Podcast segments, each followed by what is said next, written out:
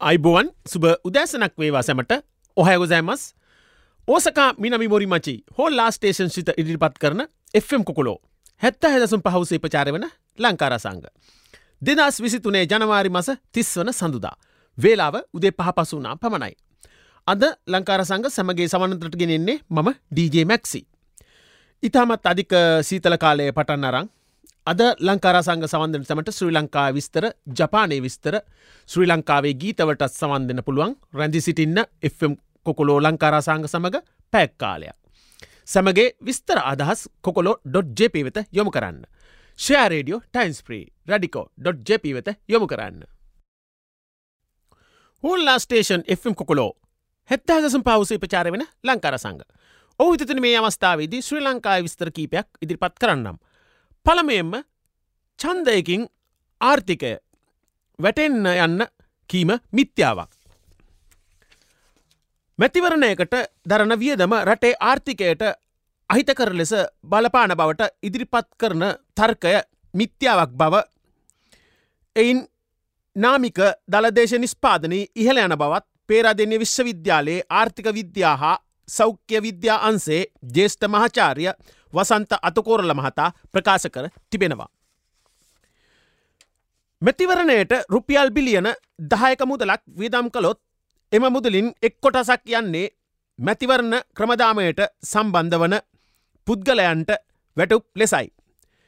තවත් කොටසක් යන්නේ මිලදී ගැනීම සඳහයි. එසේම මැතිවරණයට ඉදිරිපත් වන අපේක්ෂකයන් තම ප්‍රචාරක කටයුතු සඳහා සිදුකරන විය දම් තුළින් ඔවුන්ගේ සඟවාගෙන සිටින කළු සල්ලි එලියට පැමිණෙන බවයි. මෙය තුළින් රටේ නාමික දළදේශ නිස්පාදනය වැඩවීමට හේතු වනවා. මැතිවරණ ක්‍රියාකාරකම් සඳහා දේශීය සංවිධාන රාජ්‍ය නොවන සංවිධාන විවිධ විදේශීය පුද්ගලයන් මැතිවරණ නිරීක්ෂණ කටයුතු සඳහා අවශ්‍ය විදේශ මුදල් ශ්‍රී ලංකාවට ගලායමක් සිදුවනවා. මැතිවරණ ක්‍රියාවලිය තුළ සිදුවන සමස්ත ක්‍රියාකාරකම් තුළින් මහ ජනතාවගේ ප්‍රජාත්‍රාන්තික අයිතිවාසිකම් තහවුරු වෙනවා. සේම ඔවුන්ගේ තුළ අපෙක්සා හැඩගැන්වීමට හේතුකාරණා විය හැකි. මේ වන විට ජනතාව තමන්ගේ ඉදිරි අනාගතය පිළිබඳව දැඩි අවිනිශ්්ඨත තත්ත්වයයි සිටින්නේ. ආර්ථිකය විද්‍යාව තුළ ආර්ථික අපේක්ෂකයන් ගොඩනැගීම වැදගත් කාරණයක් වෙනවා. එම අපේක්ෂකයින් තුළිනුයි ආර්ථිකය පිබිදීම කියනදේ ඇතිවෙන්නේ. මැතිවරණයක් තුළින් රටට සිදුවන එකම අවාසිය වන්නේ රජයේ වගකීම රුපියල් බිලියන දහයකින් වැඩවීම පමණි. මේ වන විට සමස්ත රජයේ වගකීමේ ප්‍රමාණය රුපියල් බිලියන විසිහයදහක් වන බව පැවසු දේෂ්ට මහචාරිවරයා එය තවත් බිලියන දහයකින් වැඩීම සිදුන බවද හඳුන්වාදී ඇත. තවත් විස්තරයක් කටුනායකින් ගියොත් ඩොලර් හැටක බද්දක්. ශ්‍රී ලංකාවේ ජාත්‍යන්තර ගුවන්තොටපලකින් හෝ වරායකින් පිටත්වන පුද්ගලයින් විසින් ගෙවිය යුතු ආගමන බද්ධ සම්බන්ධයෙන් නව නිවේදනයක් නිකුත් කර ඇත. මුදල් අමාත්‍යවරයාග වසයෙන් ජනාධිපති රනිල් වික්‍රමසිංහ මහතාගේ අත්සනින් යුතු නිකුත් කර ඇති මෙම රජයේ නිවේදනය දෙදස් විසි දෙකේ තුන්වෙනි මාසේ විසිහත්වෙන්දා සිට දෙදස් විසිතුනේ තුන්වෙනි මාසේ විසිහය දක්වා කාලපරිච්චේදය තුළදී කොළඹ ජාත්‍යන්තර ගුවන් තොටුපල රත්මලානේ සිට ගුවන්්‍යානකින් ශ්‍රී ලංකාවින් පිටත්ව යන සෑම පුද්ගලයෙක්ම ඇමරිකාන් ඩොල තිහකට අපනානය බද්දක් ගෙවිය යුතු බව සඳහන් වී තිබෙනවා. මීට අමතරව දෙදස් විසිතුනේ ජනවාරි මස දොලස්සෙන්දා සිට දෙදස් විසිතුනේ හත්වනි මාසේ එකොළොස්සෙන් දදක්වා කාල පරිච්චේදේ තුළදී යාපනය ජාත්‍යන්තර ගුවන්තොර් පෙළෙන් පිටත්වන යන සෑම තැනැත්තකුගේමද ඩොල තිහක අපනයන බද්දක් අයකරනු ලබනවා. අදාළ නිවේදනේ වැඩිරුටත් සඳහන් වන්නේ මත්තල රත්මලාන හෝ යාපනය යන ජාත්‍යන්තර ගුවන්තොටුපල හැර ශ්‍රී ලංකාවේ වෙනත් තොටුපලකින් පිටත්ව යන ඕනෑම අයකු විසින් ඩොල හැටක අපනයන බද්දක් ගෙවියයුතු බවයි. එනම් මෙම නියමනය කටුනායක බණ්ඩාර්නායක ජාත්‍යන්තර ගුවන්තොටිපලින් පිටත්ව යන තැනැත්තන් සඳහාද අදාළ වේ. තවද ශ්‍රී ලංකාවේ සිට නෞකාමාර්ගෙන් පිටත්ව යන තැනත්තන්ද ඩොල හැටක අපනයන බද්ධකට යටත් වනු ඇත. මත්තල මහින්ද රාජපක්ෂ ගුවන්තොටුපල සමඟ මෙහෙයුම් ආරම්භ කරුණු ලබන ජාත්‍යන්තර ගුවන් සමාගම් සඳහද මෙහෙයුම් ආරම්භ කරනු ලබන දින සිට වසර දෙකක කාලයක් මෙම බද්ධ අයකිරීමට නිදහස් වේ. මෙම අපගමන බදු නියෝගය දෙදස් විසිතුනේ ජනවාරි දොළස්සෙන්දා සිට ක්‍රියාත්මක වේ. දූරයෙන් ඉවත් වූ ජනාධිපති පිළිබඳව. දූරයෙන් ඉවත්වගිය ජනාධිපතිවරයාගේ වෙනුවෙන් වාහන දහනමයක් ලබාදී ඇති බත් ඔහුගේ ආහාර පහන වෙනුවෙන් මසකට රුපියල් නවලක්ෂ පනස්දාහක රජය විසින් වැයකරනා බවත් ජනාධිපති ලේකම් කාර්යාලෙන් තමන් ලබාගත් දත්තානුව පෙනෙන්නට තිබෙනා බවද කැබිටත් තීරණ දැනුන්දේ මේ මාධ්‍ය සාකච්ඡාවට එක් වූ මාධ්‍ය නිවේදගෙක් ප්‍රශ්නයක් කර ඇත. මෙවැනි වියදම් දැරීම හේතුවෙන් රටක් බංකොලොත් නොවන්නේ දයි ඔහු කැබිනට ප්‍රකාශක බන්දුල ගුණවර්ධන මහතාගෙන් ප්‍රශ්නයක් කර ඇත. මේ පුංචි පුංචි වියදම් නෙවෙයි. මහ පරිමාණ වියදම් තිබෙනවා. ඒ වියදම් වලට කිසිවක් කපාහරින්න බෑ. රජේසේවක වැටුප් බිල හා විශ්‍රාම වැටුප් මෙන්ම රාජ්‍යනය පොලිවෙනුවෙන් හා වියදම් කපාහරින්නත් බෑ. අසුභවාදී පැත්ත නිසා සුභවාදී පැත්තක් තිබෙනවා. කොයිතරම් වියදමක කපාහැරිය තිබෙනවාද වාර්තාවක් ඉදිරිපත් කරන්න කියලා මම මුදල් අමාත්‍යන්සේ ලේකම්වරයාට පවසා තිබෙනවා. තවත් තිස්තරයක් කැසිනෝ මුදල් පිළිබඳව. කැසිනෝ ක්‍රීඩාවේ නිර්තවීමට පැමිණෙන විදෙස් සංචාරකයන්ගේ ශ්‍රී ලංකාවට නීත්‍යානුකොළ ලැබේයුතු කෝටි ගණන් විදෙස් මුදල් අහිවෙන බව ඒ ගැන සොයා බලා එම මුදලට ශ්‍රී ලංකාවට සමාජශාලාවලින් කැසිනෝ අයකරගන්නා ලෙසත් ඉල්ලමින් සත්‍යය ගවේශකයෝ සංවිධානයේ කැඳවුම්කරු පාර්ලිමේන්ත්‍ර මන්ත්‍රී ප්‍රේමනාත්සී දොළවත්ත මහතා පොලිස් මූලස්ථානයට පැමිල්ලක් කර ඇත. විශේෂෙන්ම කැසිනෝ ක්‍රීඩාවේ නිරතවීමට පැමිණෙන විදෙස් සංචාරකින් ඉලක්ක කරගෙන මෙම සමාජශාලා හා ඒවාහි දේශීය හා විදේශය තැරවකරුවන් මෙම මූල්්‍ය වංචාව සිදු කරනා බවද දොළවත්ත මහතා ප්‍රකාශ කර තිබෙනවා. කැසිනෝ ක්‍රීඩාව සඳහා යොමුවන විදෙස් සංචාරකින්ගේ මුදල් කැසිනෝසාලා හා ඒවායේ නියෝජිතන් විසින් උන්ඩියල් සහ හවාලා ක්‍රමහරහා ශ්‍රී ලංකාවට අහිම කරන බව සාපේක්ෂ සාක්ෂි සහිතව හෙළිවී ඇතයිද ඔහු ප්‍රකාශ කර තිබෙනවා. රටේ ආර්ථික අර්බුදයක් ඇති අවස්ථාවකිදී රටට ලැබේයුතු විදෙස් පෝෂණ බැංකු පද්ධතිය හරා සංසරණයවීමට ඉඩ අහුරා ඒ වෙනුවට භාවිතා කරන උන්ඩියල් සහ හවාලා ක්‍රම නිසා මෙසේ අහිවිමීයාම රටේ ආර්ථිකයට බරපතල හානියක් බවද ඔහු පෙන්වාදී තිබෙනවා. ශ්‍රී ලංකාවේ කැසිනෝ සමාජශාලා මෙසේ කටයුතු කිරීම මුදල් විශුද්ධිකරණය පනත යටතට වැටන මූල්්‍ය අපරාධයක් වන බැවින් මේ පිළිබඳ නිසි විමර්ශනයක් සිදුකර චූදිත කැසිනෝ ශලාවලට එරෙහිව නීතිය ක්‍රියාත්ම කරනා ලෙසට පොලිසියෙන් ඉල්ලා සිටිනා බවද දොළොවත්ත මහතා වැඩියුල්ටත් ප්‍රකාශ කර ඇත. පාස්කු ප්‍රහාරය පිළිබඳව. පාස්කු ප්‍රහාරය සිදුවන දිනේ සහ වේලාව හරියටම දැනගැනීමට හැකි වූයේ ඉන්දිය බුද්ධ්‍ය සේවාවා තවහිත් සංවිධානයේ පණවිඩය ජාලයට රිංගීම නිසා බව නවදිල්ලි ගැටුම් කළමනා කරන මධ්‍යස්ථානයේ ප්‍රධානී ආජා සහනී විසින් මුල්වලට හෙරි කළ තිබෙනවා.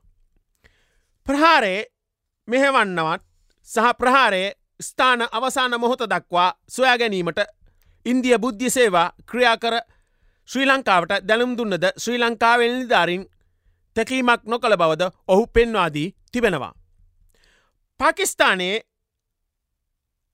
අයිස් අයි බුද්ධිසේවාද පාස්කු ප්‍රහාරය ගැන ශ්‍රී ලංකාවට දැනුම්දී තිබෙන බවද ශ්‍රී ලංකාව සැලකිලීමත් කමක් දක්වා නැති බවද ප්‍රකාශ කර තිබෙනවා.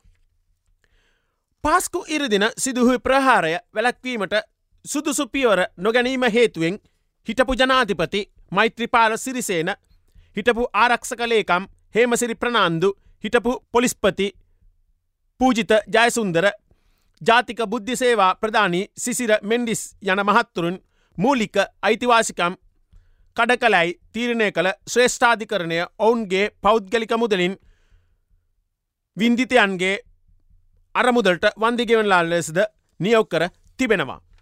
ඒ අනුව හිටපු ජනාධිපති මෛත්‍රිපාල සිරිසේන මහතාට රුපියල් බිලියන සියක මුදලක් හිටපු පොලිස්පති පූජිත දයිසුන්දර සහ හිටපු ජාතික රහස්සොත්තු සේවා අධ්‍යක්ෂ නිලන්ත ජාවර්ධන මහත්තුරුන්ට මිලියන හැත්තෑ පහක බැගින්ද හිටපු ආරක්ෂ කලේකම් හෙමසිරි ප්‍රනාාන්දු මහතාට රුපියල් බිලියන පණහක්ද ජාතික බුද්ධි සේවා ප්‍රධාන සිසිර මෙන්ඩිස් මහතාට රුපියල් මිලියන දහයක මුදලක්ද තම පෞද්ගලික මුදලින් වින්දිතියන්ගේ වන්දි අරමුදලට බැරකරනා ලෙසත් රජයෙන් රුපියල් බිලියන එක මුදලක් එම අරමුදලට බැරකරනා ලෙසත් රේස්ථාධිකරණයට නියවකර තිබෙනවා. තවත් තිස්තරයක් ත්‍රීකුණාමලය සංචාරක ව්‍යාප්තියක් පිළිබඳව. දකුණු කොරියානු ආධාරය යටතේ ත්‍රීකුණාමලයේ කුච්චලෙහි ප්‍රදේශයේ රුපියල් බිලියන හයසිය දාහතරක ප්‍රජාමූලික සංචාරක සංවර්ධන ව්‍යාප්තියක් ක්‍රියාත්ම කිරීමට කැබිනට් මණ්ඩලය විසින් අනුමත කර තිබෙනවා. යෝජිත සම්පූර්ණ ව්‍යාප්තය ක්‍රියාත්ම කිරීම සඳහා දකුණු කොරියානු වොන් බිලියන දෙදස් එකසි හැත්තෑ දෙකක මුල්ලිය ආධර ලබාදීමට දකුණු කොරියාව එකඟ වී ඇති බව කැබිනට් ප්‍රකාශක මගින් අනාවරණය වී තිබෙනවා. එහි පළමු අදිර ලෙස අදාළ සංචාරක සංවර්ධන ව්‍යාප්තියේ සම්පූර්ණ සලස්මක් සකස්කිරීම පුහුණු වැඩසටහන සකස්කිරීම සහ නියමු පුහුණු වැඩසටහනක් ක්‍රියාත්නම කිරීම සඳහා කොරියානු වන් බිලියන හාරසික ප්‍රධානයක් ලබාදීමටද එකඟ වී තිබෙනවා. ඔල්ලා ස්ටේෂන් එම් කොකුලෝ හැත්ත ඇදසම් පවසි ප්‍රචාරවන ලංකරසංග ජපානය පුවතක්. පරාගවලින් ඇස් ආරක්ෂා කිරීම සඳහා පැළන්දිය හැකි ඇස් කන්නාඩියක් පිළිබඳව. පරාග පැතිරෙන කාලය. ශොප් ප්‍රොටෙක්ට් පරාග සහ ජලබිඳිති වලින් ඇස් ආරක්ෂා කරනවා. සියට අනු නමයක අනුපාතයක් සහිත ආකෘතියක් ද තිබෙනවා. ඉන්ටමේෂන් මගින් ක්‍රියාත්ම කන සොප් පරාග සියට අනු නමයක් දක්වා කපා දමනා නිස්පාදනය ඇතුළත් සොප් ප්‍රොටෙක්ට් අලවිය කරනු ලබනවා.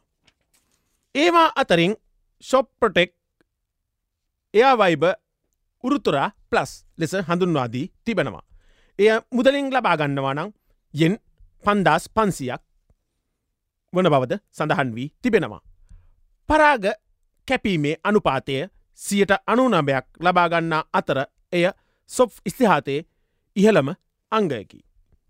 එය පරාග සඳහා පමණක් නොව ඇස්වට ඇති ජලබිඳිතිවලට එරෙහිව ප්‍රතිවිරෝධයක් ලෙසද භාවිතා කළ හැකි වනවා.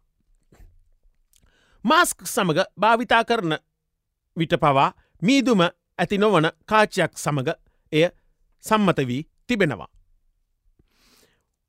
ඔබ ලවාගන්නා වට්ටෝරුවක් අනුව එය වෙනස්වීමට ගාස්තුව වෙනස්වීමට පුළුවන්.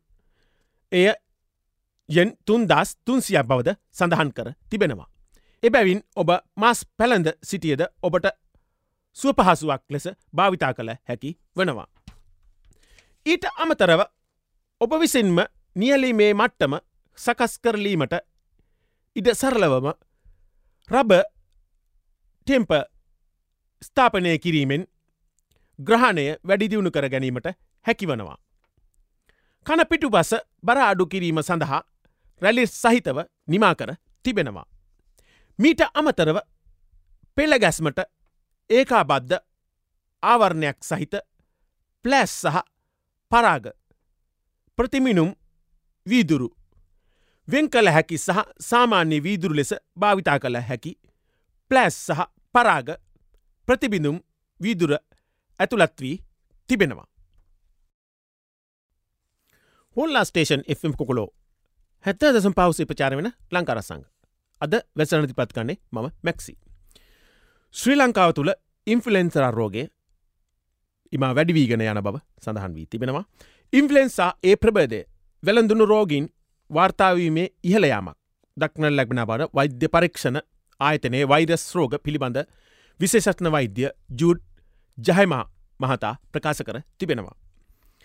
පුද්ගලෙන් අතරින් වාර්තාාවන ඉන්ෆලෙන්සා අනුප්‍රබේදය වනුවේ H1 වන බවත් වෛරසේ සම්බන්ධයෙන් සිදු කළ PCR පරීක්ෂණ මගින් එය තහවුරු වූ බවත් ඒ මහතා ප්‍රකාශ කර තිබෙනවා.